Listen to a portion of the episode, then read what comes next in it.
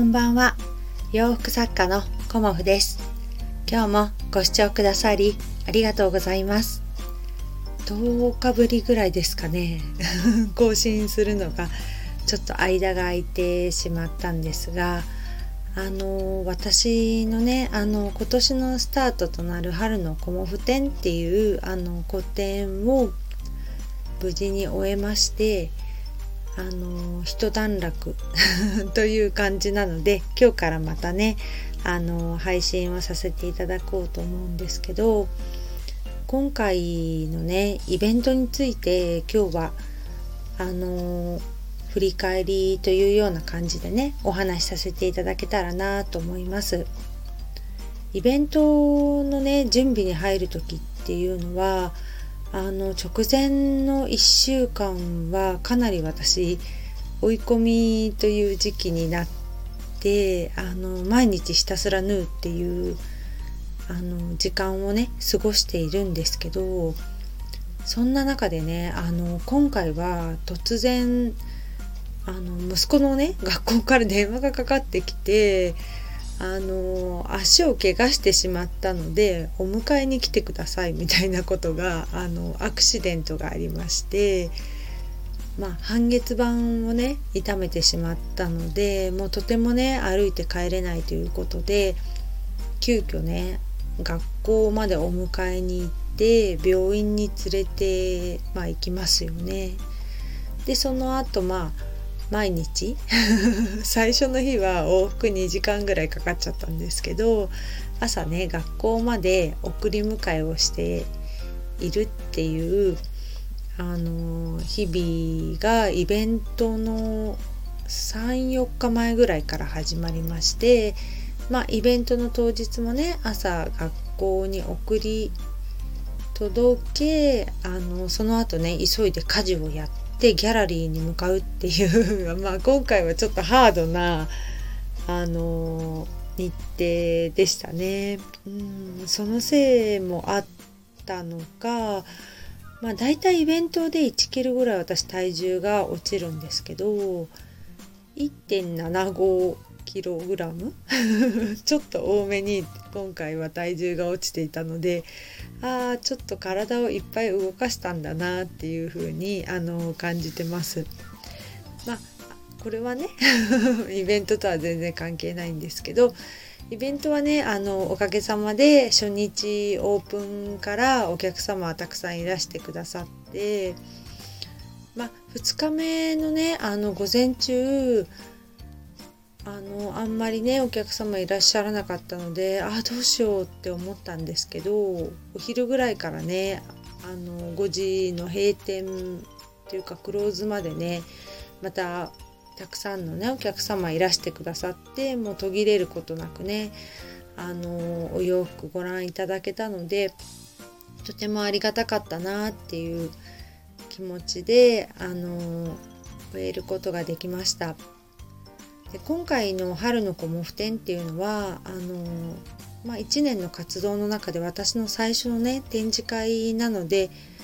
頑張ってねあの制作もしたんですけど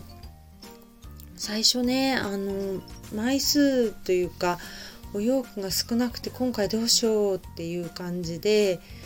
あの思ってたりもしたんですけど搬入を終えてみたら145枚あったんですよね。なんかもうえー、っていう感じの枚数で前回の12月の福袋展の時が110枚くらいだったので、まあ、今回はちょっと少なめだけどしょうがないなっていうふうに思いながらあの搬入に向かったんですけど意外や意外っていう感じであの結局ねたくさんできていたというか、まあ、今までの中で最高の展示数でした。まあ、多ければいいっていうものでもないですけど、まあ、お客様にね、あの少しでも楽しんでいただけたらっていう感じであのいろいろお持ちして、あのまあ、色とかねそういうものもいろいろご覧になってもらって私にはどんな色が合うかなとかそういうのもね楽しんでいただけたらと思っているのでいつもあのできる限りねたくさんのお洋服を並べるっていうことを私は目標にしています。最初はねあの委託販売から始まったのでまあ20枚くらいの展示から始まり初めてねあの桜木町のギャラリーで個展をさせていただいた時が70枚ぐらいだったかな。まその時はもうなんかかなり頑張ったっていうような当時の自分がいたんですけど、まあ、今思うとねあの何もわからない経験もないところで、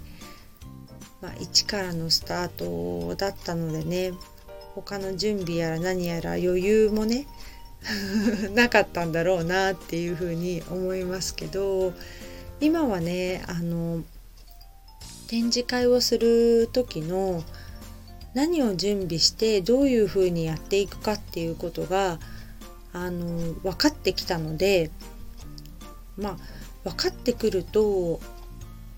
あの準備もね迷わずやるべきことをやっていくっていう風になるのですごくねあの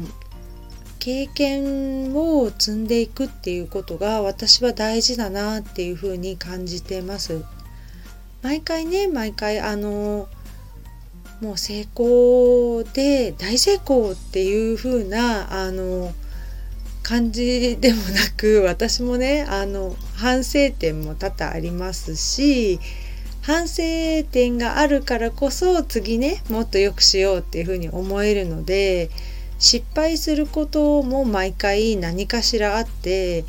まあ、今回これダメだったよねっていうような失敗もあの毎回あるんですけどそれをねあの次の時に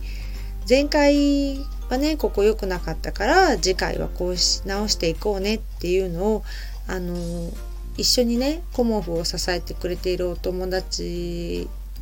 がいるんですけどお友達とね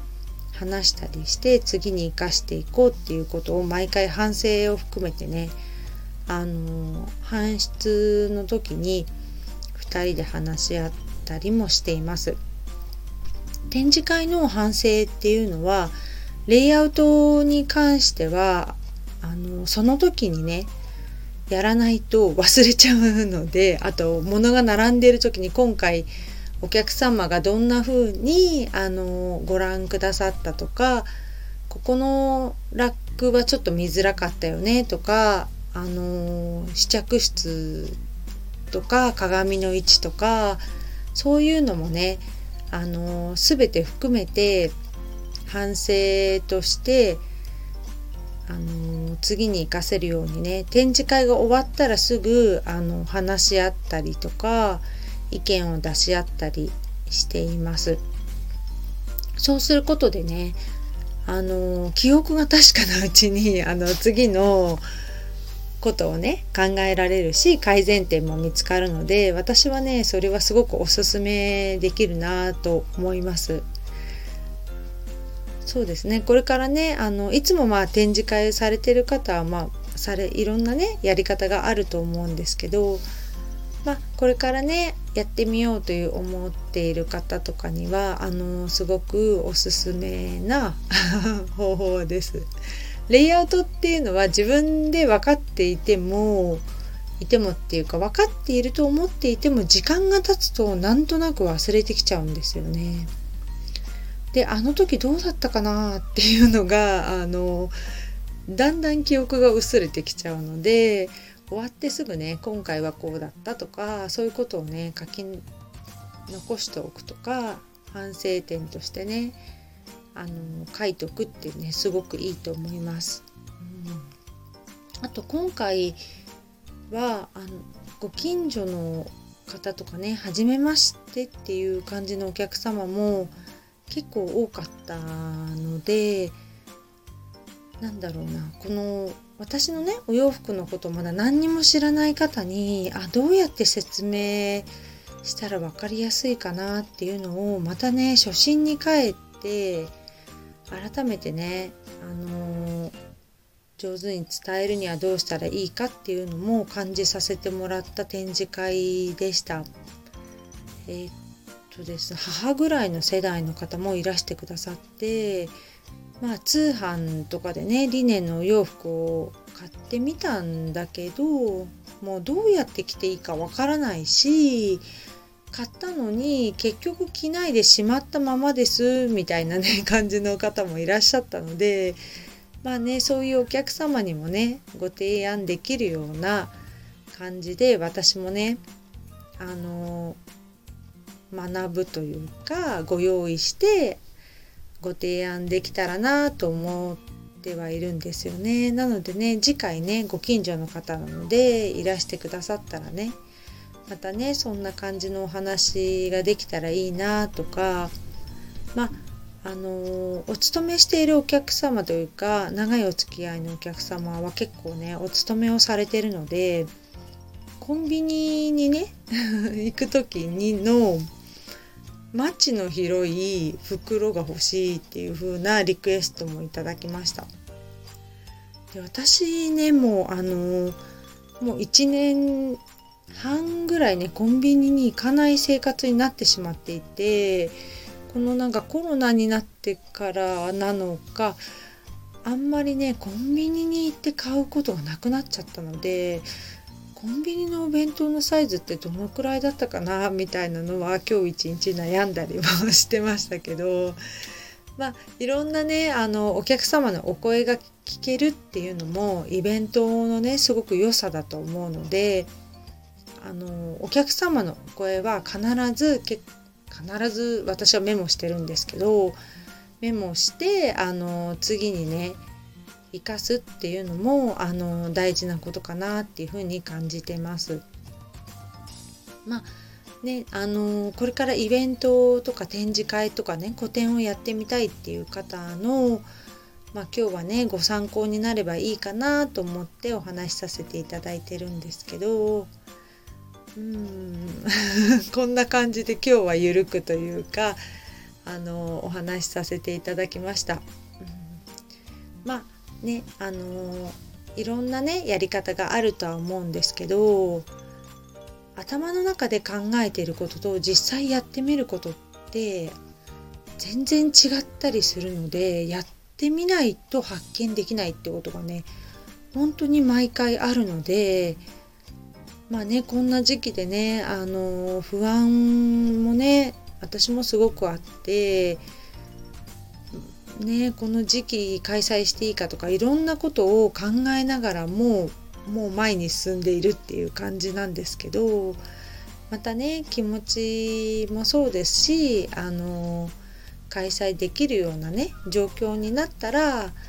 あの是非ね展示会をされることはあのおすすめします。まあ、ネットショップもねすごく楽しいお仕事だとは思いますけど展示会でね味わえる楽しさもあるのであの味わってみていただけたらなと思ってお話しさせていただきました。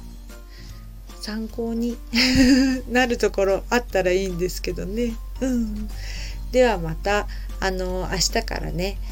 続けてお話できるように頑張っていきたいと思います。今日もご視聴くださりありがとうございました。洋服作家コモフ